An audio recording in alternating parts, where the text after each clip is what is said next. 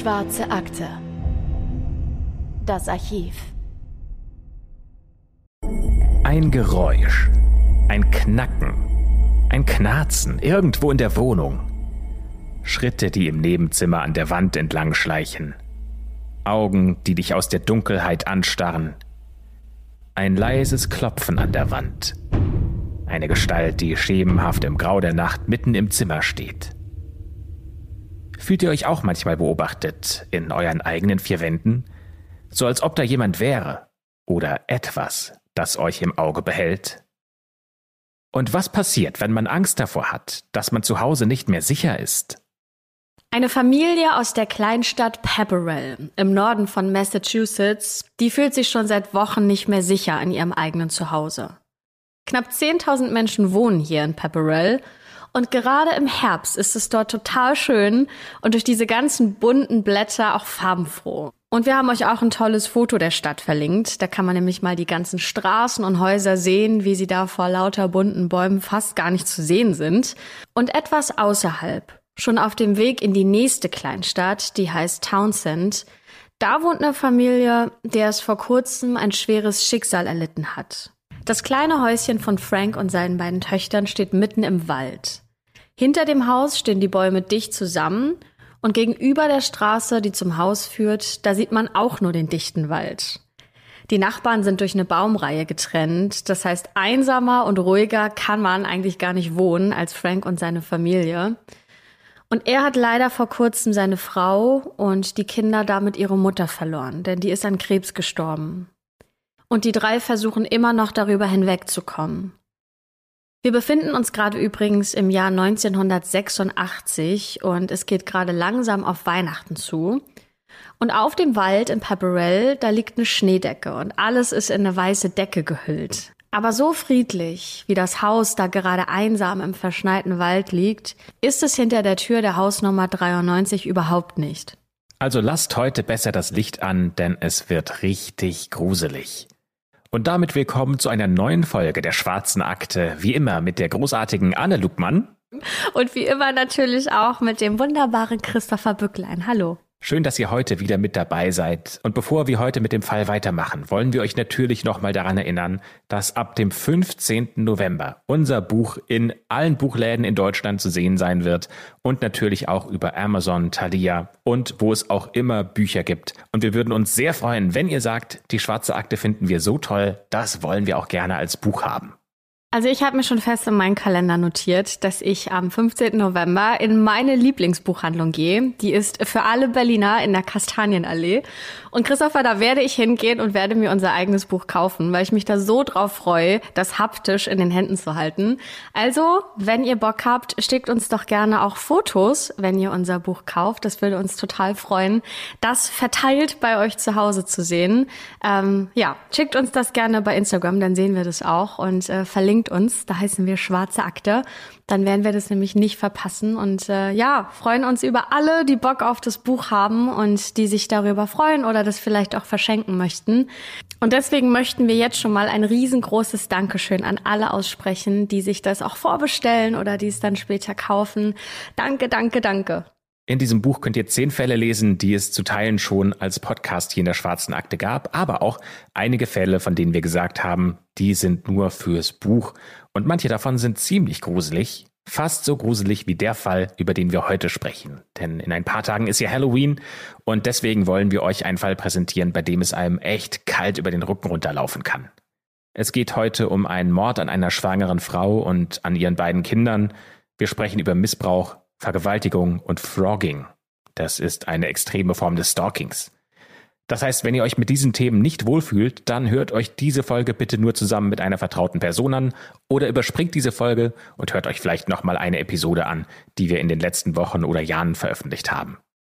Die beiden Töchter von Frank heißen Tina, die ist 15 Jahre alt, und Karen, die ist neun Jahre alt. Und gemeinsam mit ihrer Freundin Kathy können die seit einiger Zeit schon nicht mehr richtig schlafen. Denn in ihrem Haus passieren irgendwie merkwürdige Dinge. Vor ein paar Wochen fing das alles an. Zum Beispiel saßen Tina, Karen und Kathy zusammen im Wohnzimmer vor dem Fernseher und haben sich irgendein bestimmtes TV-Programm zusammen angesehen. Und als sie kurz das Zimmer verlassen haben, in die Küche gegangen sind und dann zurückgekommen sind, da läuft plötzlich ein ganz anderer TV-Sender. Das kann schon mal passieren, aber merkwürdig ist es ja irgendwie doch schon. Oder die Geschichte mit dem Glas Milch, das eben gerade noch voll auf dem Tisch stand, aber als sie das nächste Mal ins Zimmer kamen und den Blick über den Tisch haben schweifen lassen, da ist das Glas leer. Und das ist ja schon ein bisschen gruselig, denn es gab auch keine Flecken auf dem Tisch oder auf dem Teppich oder so. Vielleicht haben sie einfach vergessen, dass es jemand leer getrunken hat, aber vielleicht auch nicht. Und während sie sich das mit der Milch vielleicht so irgendwie mit Vergesslichkeit erklären können, sieht es bei den Münzen ganz anders aus. Die liegen einfach so auf dem Boden verstreut und die Mädchen sind sich zu 100 Prozent sicher, dass keine von beiden diese Münzen hier abgelegt hat. Genauso wenig wissen sie, woher der seltsame Geruch stammt, als sie eines Tages am Badezimmer vorbeigehen und dort die Badewanne voller Urin vorfinden. Außerdem verschwinden in dem Haus immer wieder Dinge und tauchen dann an einer anderen Stelle wieder auf. Und dann sind da noch diese Geräusche, zum Beispiel ein Klopfen aus der Wand. Ja, und die Mädchen erzählen ihrem Vater Frank natürlich davon, aber der kann die wirren Geschichten natürlich erstmal nicht glauben.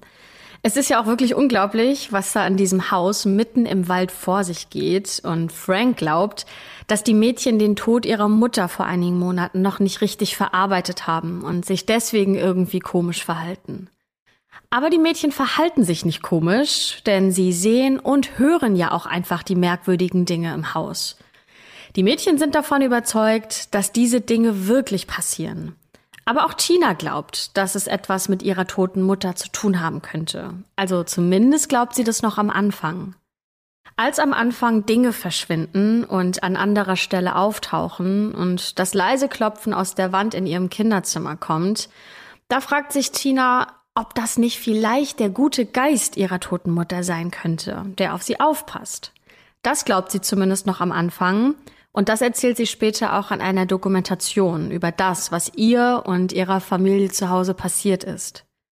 Im Internet finden sich unzählige Blogs, Foren, Videos, Podcasts, alles Mögliche mit ganz vielen Infos zu unserem heutigen Fall, die aber nicht immer wahr sind. Aus Tinas Geschichte ist mittlerweile eine richtige True Crime Legende geworden und da taucht zum Beispiel immer wieder eine Seance mit einem Ouija-Board auf, die die Mädchen abgehalten haben sollen, um mit ihrer toten Mutter zu sprechen. Ob das wirklich passiert ist, das konnten wir leider nicht nachvollziehen. Und auch gruselige Nachrichten, die mit Blut oder Ketchup an die Wände im Haus gemalt wurden, die kommen im Internet immer wieder vor. Aber auch von denen haben wir in Zeitungsartikeln oder Berichten von Zeuginnen und Zeugen nichts gefunden. Das heißt, gruselige Nachrichten ohne Ketchup und Blut, die gibt es, also das ist wahr, aber dazu kommen wir gleich noch. Eine Seance mit Ouija-Brett, bei der die Mädchen mit ihrer Mutter gesprochen und dann Antworten als Klopfen durch die Wand bekommen haben. Ja, ob es die gegeben hat, das ist eher unwahrscheinlich. Und auch bei den Ketchup-Nachrichten an der Wand, bei denen stand, ich bin in deinem Zimmer, komm mich suchen. Oder ich bin zurück, kommt, findet mich. Oder auch ein Heirate mich im Kinderzimmer. Ob es die gegeben hat oder ob sie erfunden wurden, um die Geschichte um Tina und ihre Familie noch gruseliger zu machen, das wissen wir nicht. Auch der Autor Joe Turner, der in dem Fall jahrelang recherchiert hat und ein Buch rausbringen will, ist zwischen Fakt und Fiktion gefangen. Sein erster Artikel über diesen Fall ist noch voll von den gruseligen, aber höchstwahrscheinlich unwahren Geschichten, und in seinem zweiten Beitrag schreibt er dann, dass viele Dinge offenbar erfunden wurden. Ihr könnt diese Artikel gerne selbst nachlesen, die hat er auf seinem Blog veröffentlicht. Wie immer findet ihr diese Quellen und die Links dazu in unseren Show Notes, sprich in der Beschreibung des Podcasts, also schaut da gerne vorbei. Was wir über diesen Fall allerdings wissen, es wäre überhaupt nicht nötig gewesen, gruselige Dinge dazu zu erfinden, denn die Fakten, die wirklich bestätigt sind, die sind schon gruselig genug. Da ist ja, wie gesagt, das wechselnde Fernsehprogramm. Da sind die Münzen, die Badewanne voller Urin, die Geräusche aus der Wand und die Dinge, die wie aus dem Nichts verschwinden. Von denen haben wir in Zeitungsartikeln gelesen oder Zeugen und Zeuginnen, die dabei waren, haben davon erzählt. Zum Beispiel ein Polizist, der über den heutigen Fall einen eigenen Blogbeitrag mit Bildern verfasst hat. Den haben wir euch ebenfalls in den Shownotes verlinkt. Zwischen den erfundenen Gruselgeschichten und den Fakten gibt es aber einige Dinge, die sich überschneiden. Zum Beispiel, dass Vater Frank seinen Töchtern und der Freundin erst nicht glauben will. Aber am 8. Dezember 1986 klingelt bei der Polizei in Pepperell dann doch das Telefon. Es ist ein Notruf. Und der kommt von den Nachbarn von Tina und ihrer Familie, die ebenfalls mitten im Wald leben. Frank und die drei Mädchen sind an diesem Tag nach Hause gekommen und haben etwas Merkwürdiges bemerkt. Und dieses Mal fällt das nicht nur den Mädchen auf. Denn die waren ja den ganzen Tag mit dem Vater unterwegs. Die können es nicht gewesen sein. Vielleicht denkt sich Vater Frank genau das, als er im Badezimmer die Toilette ansieht die ganz eindeutig vor kurzem benutzt wurde. Und ganz sicher weder von ihm noch von einem der Mädchen. Außerdem sind wieder einige Gegenstände im Haus nicht dort, wo Frank sie noch vor dem Ausflug hingestellt hatte. Das heißt, für ihn ist jetzt klar, irgendjemand muss in seinem Haus gewesen sein. Oder sogar noch schlimmer, irgendjemand ist vielleicht sogar noch im Haus. Deswegen streift er auch durchs Haus und schaut sich ganz vorsichtig in jedem Raum um. Vielleicht wurde ja auch irgendwas gestohlen. Danach sieht es zwar gerade nicht aus, aber es könnte ja sein. Und Frank durchsucht jetzt jedes Zimmer. Und als er die Tür zu einem Kleiderschrank aufmacht, da starren ihn plötzlich zwei Augen an. Im Schrank, direkt vor ihm, sitzt nämlich ein Mann, dessen dunkle Haare in alle Richtungen abstehen, sein Gesicht ist bemalt und er trägt bunte Kleidung und eine haarige Jacke. Und alles an diesem Mann erinnert Frank an die Klamotten von amerikanischen Ureinwohnern. Dann wandert Franks Blick an dem Mann herunter, und zwar auf das, was der da gerade in den Händen hält. Dessen Finger umklammern nämlich einen Schraubenschlüssel, der Frank bekannt vorkommt. Der lag vorhin noch bei ihm im Zimmer. In der anderen Hand hält der Mann im Schrank noch etwas Bedrohlicheres. Ein Beil. Die beiden Männer starren sich an, dann fängt der Mann im Schrank an zu reden. Ganz ruhig befiehlt er Frank und den Kindern, in ein Schlafzimmer zu gehen. Wie genau Tina aus diesem Haus fliehen kann, ist in den Quellen unterschiedlich dargestellt. Einmal ist sie in einem Nebenzimmer und kann weglaufen. In einem anderen Zeitungsartikel steht, dass ihr Vater sie aus dem Fenster hebt. Aber egal wie das passiert ist, Tina rennt zu den Nachbarn und rettet wahrscheinlich damit ihre ganze Familie. Denn die befindet sich gerade als Geisel in der Hand von einem unbekannten Mann, der im Schrank gesessen hat. Und genau dieser Notruf kommt bei der Polizei von Pepperell an, die sofort zu diesem Haus fährt und die Familie unversehrt im Schlafzimmer findet. Aber der gruselige Mann im Schrank, der ist verschwunden. Und deswegen durchsuchen die Polizisten jetzt auch das Haus, aber können den Mann auch nirgends finden. Die Familie macht dann eine Aussage und beschreibt den Eindringling als ungefähr 1,70 bis 1,80 groß, ungefähr 17 bis 26 Jahre alt. Sie kennen ihn nicht. Da sind sich alle sicher. Und ihr erfahrt jetzt schon mal was, das der Familie in dem Moment noch nicht bewusst war. Denn der Mann im Schrank hat am Ostersonntag noch mit ihnen zusammen zu Abend gegessen. Aber das erfahren sie erst später. Frank und Tina kennen den Mann im Schrank eben nämlich doch, aber erkennen ihn bloß nicht. Vielleicht, weil er verkleidet ist oder weil sie so große Angst vor ihm haben und unter Schock stehen oder sogar beides. Und weil sie sich in diesem Haus jetzt natürlich nicht mehr sicher fühlen, packen sie noch am selben Tag ihre Sachen und ziehen um in ein Hotel und ganz ehrlich, ich hätte das auch gemacht. Also ich hätte nicht eine Nacht länger in diesem Haus verbracht. Und ich will mir gar nicht vorstellen, was damals durch ihre Köpfe gegangen sein muss. All die Geräusche, die ausgetrunkene Milch, die wechselnden Fernsehprogramme. Und all das war ein Mann, der die ganze Zeit bei ihnen im Haus war. Zwei Tage später, am 10. Dezember 1986, muss Vater Frank allerdings nochmal zurück ins Haus. Er muss neue Kleidung für sich und die Mädchen holen. Mit seinem Auto fährt er durch den verschneiten Wald hindurch zum Haus und biegt auf die Einfahrt ein. Dabei bekommt er ein beklemmendes Gefühl. Das Haus liegt im Dunkel. Als die Lichter seines Autos über das Gebäude gleiten, sieht er jemanden im Fenster stehen. Der Mann aus dem Schrank steht an seinem Fenster und starrt ihn an. Und Frank ist sich nicht sicher, aber vielleicht winkt der Mann sogar. Frank macht das Auto aus, öffnet die Tür und kneift die Augen zusammen. Aber der Mann ist plötzlich weg. Frank macht wahrscheinlich das, was jetzt jeder gemacht hätte. Er ruft die Polizei. Der Typ ist wieder in seinem Haus, genau in diesem Moment. Vielleicht kann die Polizei ihn ja jetzt erwischen. Die Polizei kommt mit Blaulicht angefahren. Der Polizist, der als erstes dort ist, erzählt später, dass er erst den Schnee rund um das Haus gecheckt hat und dort keine Fußspuren gefunden hat. Das heißt, wenn jemand im Haus ist, dann muss er doch eigentlich durch eine Tür oder durch ein Fenster gekommen sein und dabei irgendwo den Schnee berührt haben und Fußspuren hinterlassen haben. Aber der Schnee ist unberührt.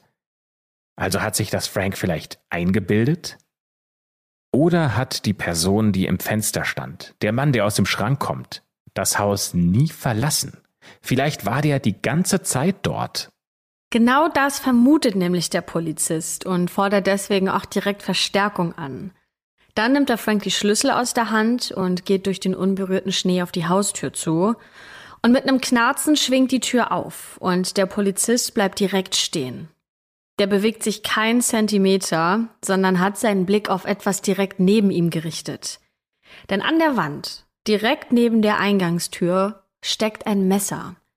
Wie ein übergroßer Nagel hält die Klinge ein Foto an der Wand fest und auf diesem Foto ist die Familie zu sehen. Mit einem Stift hat jemand auf diesem Foto eine Nachricht hinterlassen und dort steht, ich bin immer noch hier. Kommt, findet mich. Und wie super gruselig ist das bitte, dass jemand so eine Nachricht auf das Familienfoto schreibt, mit einem Messer an der Wand. Also ich wäre da keinen Meter weiter gegangen, aber der Polizist an der Stelle musste das natürlich. Das ist ja auch sein Job. Und deswegen ging der mit vorsichtigen Schritten ins Haus und bleibt dann an einer anderen Wand stehen. Denn an dieser zweiten Wand steckt noch ein Messer und wieder hält das ein Bild der Familie an der Tapete fest. Und wieder hat jemand mit einem Stift eine Nachricht hinterlassen und dieses Mal steht dort, ich bringe euch alle um. Damit ist eindeutig klar, dieser Typ ist immer noch im Haus. Als die Verstärkung eintrifft, durchsuchen sie gemeinsam jedes Zimmer und öffnen jeden Schrank. Aber sie finden niemanden. Die ersten Polizisten machen sich wieder auf den Weg nach draußen. Aber der Polizist, der als erstes bei Frank ankam, der will nicht gehen.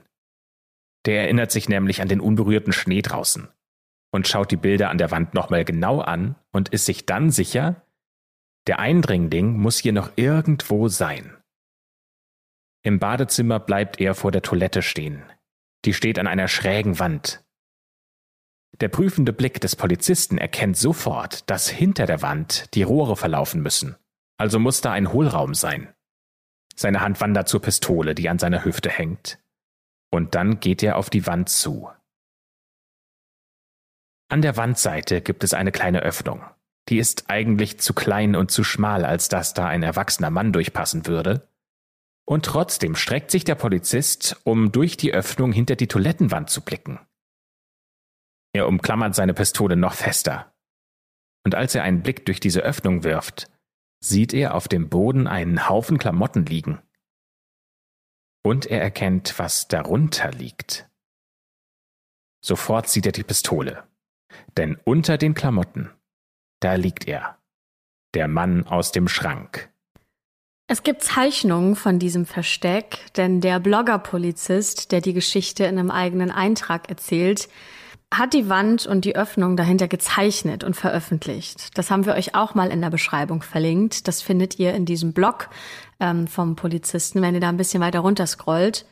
Und wenn man durch die Öffnung in die Wand klettert, dann steht man direkt im Versteck des Mannes aus dem Schrank und dort hat er genug Platz, um geduckt zu sitzen und sogar um dort zu schlafen. Die Polizisten holen den Mann aus seinem Versteck und bringen ihn aus dem Haus raus und mit einem Schlag weiß Vater Frank, wer da offenbar wochenlang in seinem Haus gelebt und seine ganze Familie terrorisiert hat. Denn es ist Daniel. Daniel ist 17 Jahre alt und das Haus seiner Eltern liegt ungefähr 10 Minuten Fahrzeit entfernt. Er wird im Mai 1970 in der Nachbarstadt Townsend geboren und wohnt dort mit seiner Mutter, seinem Stiefvater und mehreren Geschwistern zusammen in einem Haus auf der Elm Street. Daniel ist ein Albtraum auf zwei Beinen, zumindest wenn man den Nachbarn auf der Straße glaubt. Als Kind ist er schon als Unruhestifter aufgefallen, das erzählen die Nachbarn der Presse. Er hat die Grundschule in Townsend besucht und ist bis 1986 in die Highschool gegangen, hat dort Football gespielt, ist im Laufteam gewesen und war ein mehr oder weniger durchschnittlicher Schüler. Zumindest beschreibt es so der Schuldirektor im Boston Globe. Aber er sagt auch, Daniel ist ein Einzelgänger. Mitschüler beschreiben ihn als unfreundlich und schweigsam. Und eine Nachbarin wird in einem Artikel folgendermaßen zitiert, wenn du Danny gesehen und beobachtet hast, dann weißt du, er hat seinen Ruf verdient. Er war von Tag eins an ein Unruhestifter. Und eine andere Nachbarin sagt, du siehst ihn draußen alleine rumlaufen. Das ist der einzige Ort, an dem du ihn siehst. Der Wald. Die Polizei kennt Daniel. Er wurde schon öfter festgenommen. Aus welchen Gründen, das wurde nie veröffentlicht, weil seine Akten verschlossen sind. Er ist ja zu diesem Zeitpunkt noch minderjährig. In einigen Berichten oder Erzählungen zu diesem Fall steht auch, dass Daniel als Kind misshandelt worden wäre. Ob das stimmt, das wissen wir nicht. Wir wissen nur eine Sache. Daniel ist häufiger eingebrochen. Schon seitdem er 15 Jahre alt ist, steigt er in Häuser in der Gegend ein, nimmt mal Kleinigkeiten mit oder verstellt Gegenstände. Was er im Haus von Tina und ihrer Familie gemacht hat, das nennt man im Englischen Frogging. Also beim Frogging zieht eine Person ohne die Erlaubnis der Besitzer in die Wohnung ein und ja, lebt dann dort. Und in Extremfällen sogar, während die Besitzer noch vor Ort sind. So ja auch in unserem Fall heute. Das heißt, Daniel hat quasi mehrere Monate im Haus von Karen, Tina und Frank gelebt. Und es gibt unterschiedliche Angaben, über welchen Zeitraum er dort in seinem Versteck gehaust hat. Aber er soll ungefähr zwischen sechs Monaten und einem Jahr dort gewesen sein. Also auf jeden Fall super lange. Aber sicher hat er nicht immer dort gewohnt, denn sonst wäre das seiner Familie ja aufgefallen. Aber offenbar hat er sich immer wieder bei der Familie im Haus aufgehalten. Genauer gesagt, bei der Familie seiner Ex-Freundin. Werbung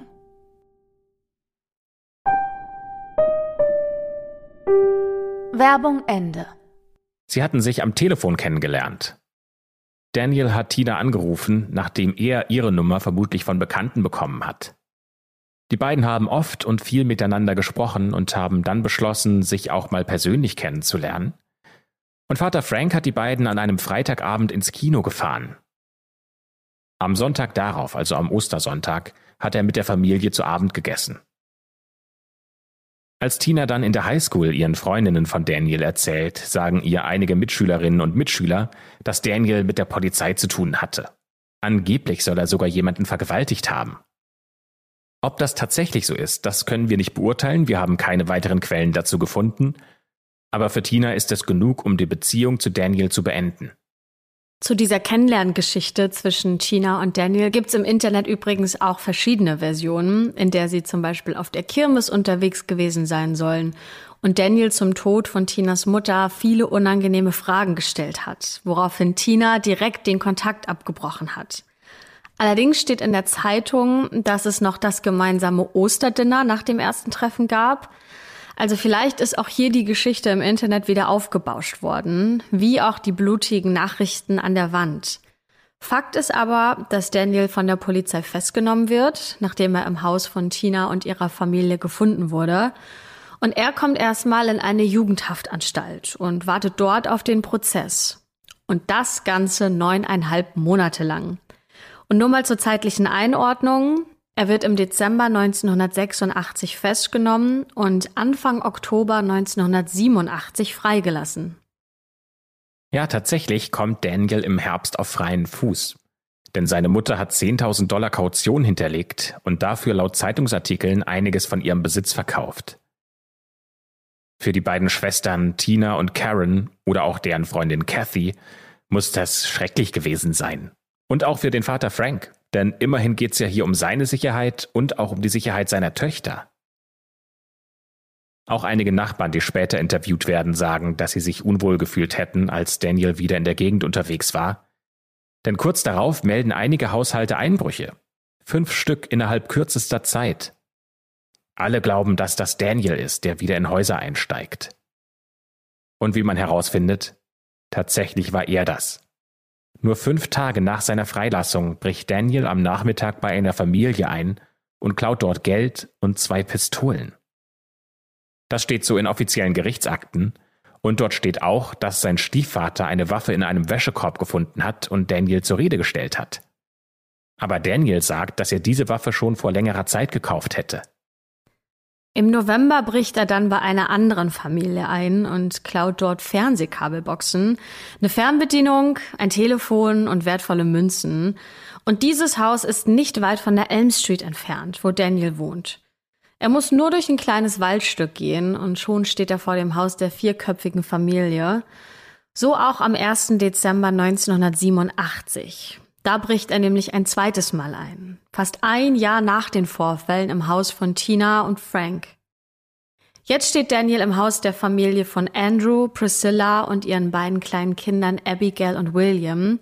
Es ist gerade niemand zu Hause, denn Vater Andrew ist bei der Arbeit und Abigail noch in der Schule.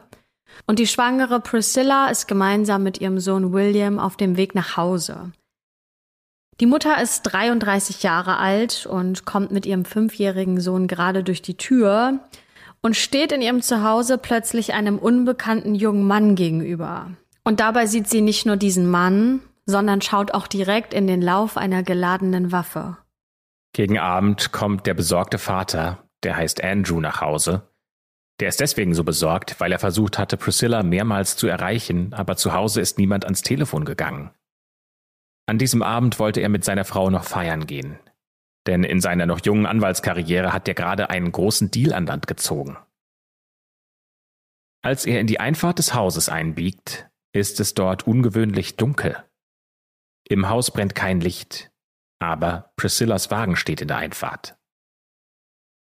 Andrew steigt aus und geht in die Küche, wo er nach seiner Frau ruft, aber im Haus bleibt alles still. Andrew greift zum Telefon und fragt bei den Nachbarn nach, aber dort ist Priscilla auch nicht. Erst dann geht Andrew die Stufen der Treppe nach oben ins gemeinsame Schlafzimmer. Und was er dort sieht, das ist grausam. Seine Frau liegt seitlich auf dem Bett und rührt sich nicht. Auf ihrem Kopf liegt ein Kissen. Aber Priscilla schläft nicht. Ihre graue Haut verrät es Andrew auf den ersten Blick. Seine schwangere Frau ist tot. Ja, und Andrew wirbelt sofort herum und rennt nach unten und greift wieder zum Telefon. Und dieses Mal meldet sich am anderen Ende die Polizei. Aber lange warten kann Andrew nicht, deswegen geht er nochmal nach oben ins Schlafzimmer und starrt auf das Kissen, das auf dem Kopf seiner Frau liegt. Und dann sieht er zwei Einschusslöcher.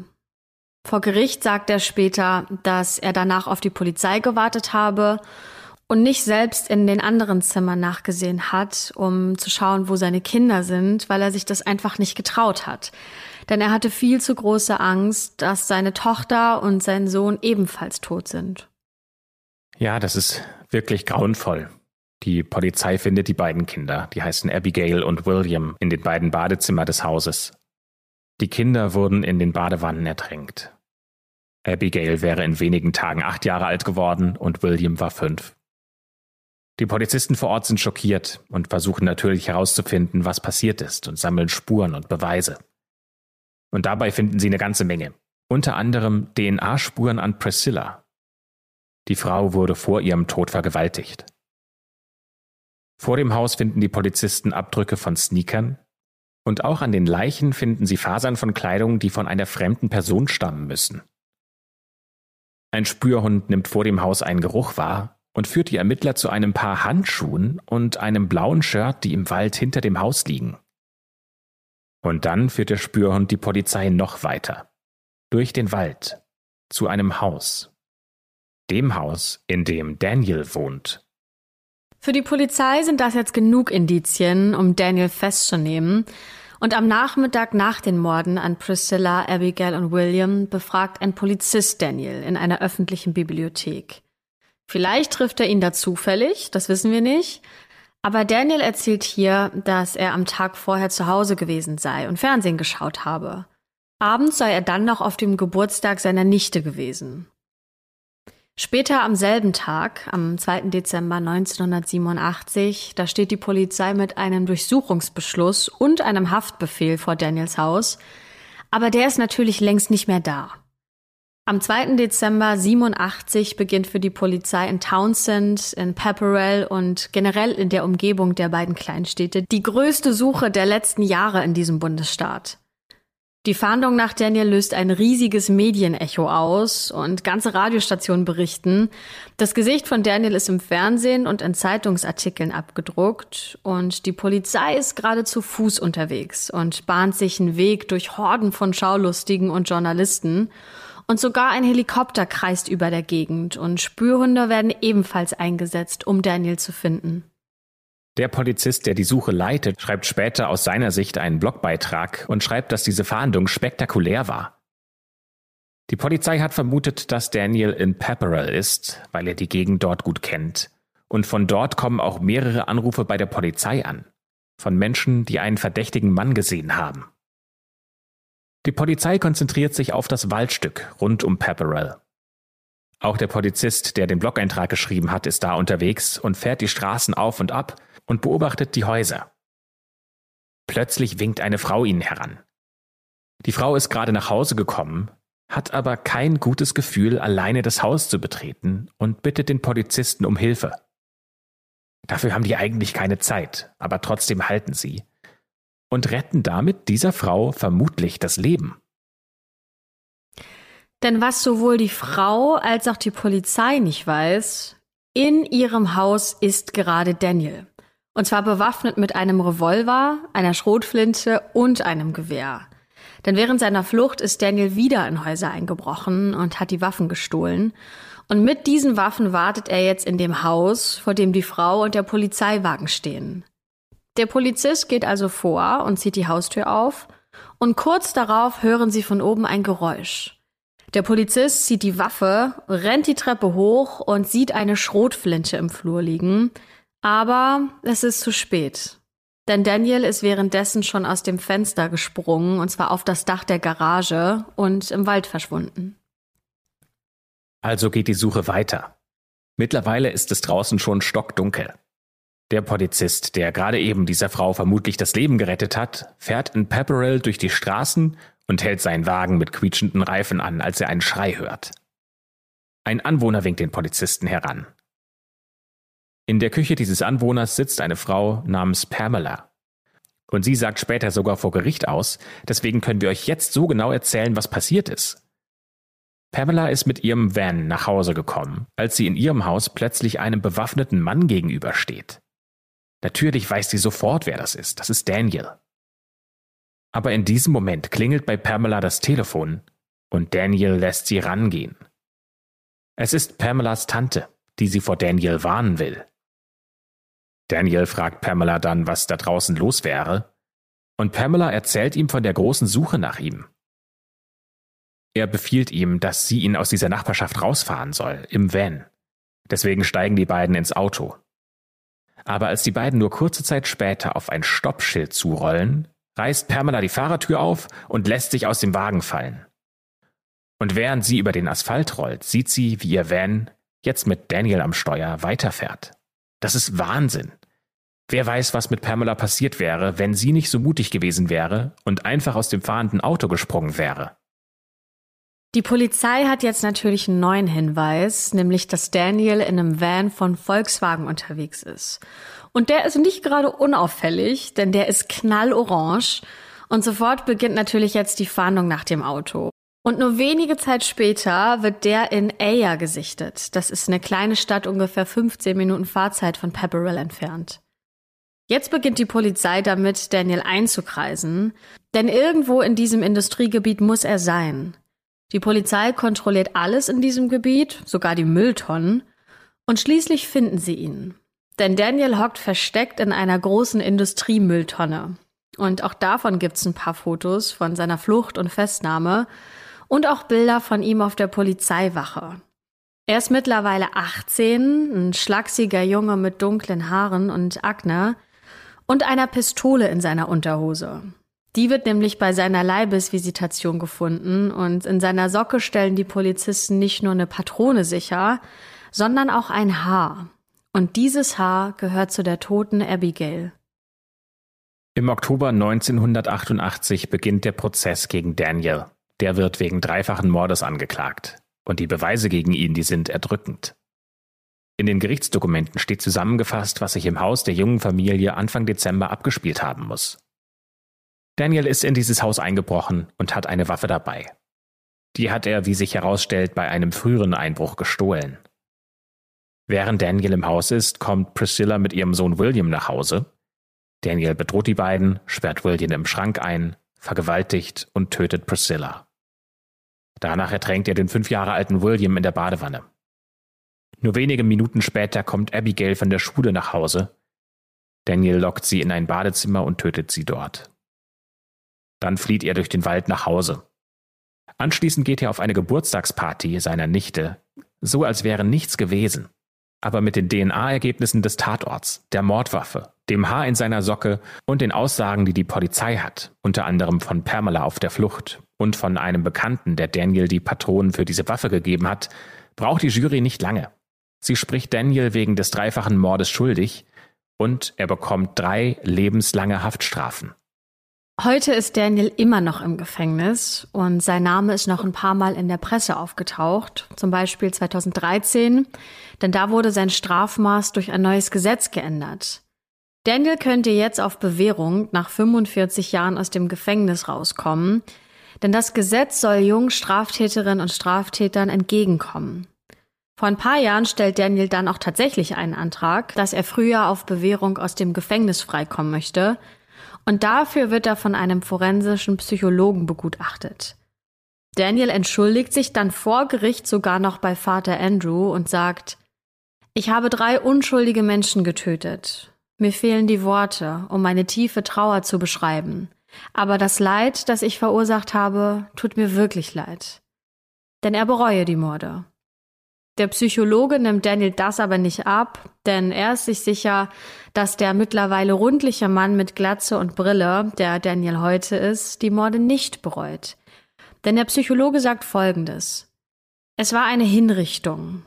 So wird er im Boston Globe zitiert, und das Gericht weist den Antrag ab. Daniel muss also mindestens 45 Jahre im Gefängnis bleiben, und erst dann wäre er ein Kandidat, der für eine Bewährung in Frage kommt.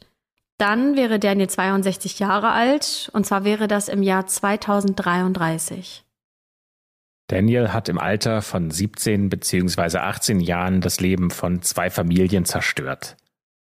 Der Polizist, der die Blog-Einträge geschrieben hat, der kritisiert in seinem Eintrag auch die Justiz, denn die hätte Daniel niemals auf freien Fuß setzen dürfen und hat ja quasi damit auch das Schicksal der vierköpfigen Familie besiegelt. Denn was wäre gewesen, wenn Daniel wegen des Froggings, diesem intensiven Stalken verurteilt worden wäre und eine Haftstrafe hätte absitzen müssen. Hätte man dann vielleicht so die drei Leben retten können? Das ist eine der Fragen, die in diesem Fall für immer ungeklärt bleiben.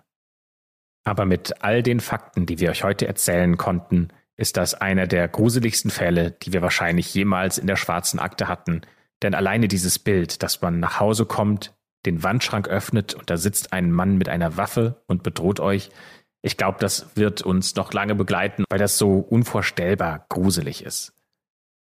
Hoffentlich könnt ihr jetzt trotzdem schlafen und fandet diese Episode genauso interessant wie wir. Es würde uns sehr freuen, wenn ihr das uns mitteilt, zum Beispiel in den Bewertungen von Apple Podcast oder auch auf unserem Instagram-Kanal Schwarze Akte. Ansonsten können wir heute nur noch die Schwarze Akte schließen, bedanken uns fürs Zuhören und freuen uns, wenn ihr nächstes Mal auch wieder einschaltet, wenn wir eine neue Folge der Schwarzen Akte für euch hochladen. Bis zum nächsten Mal.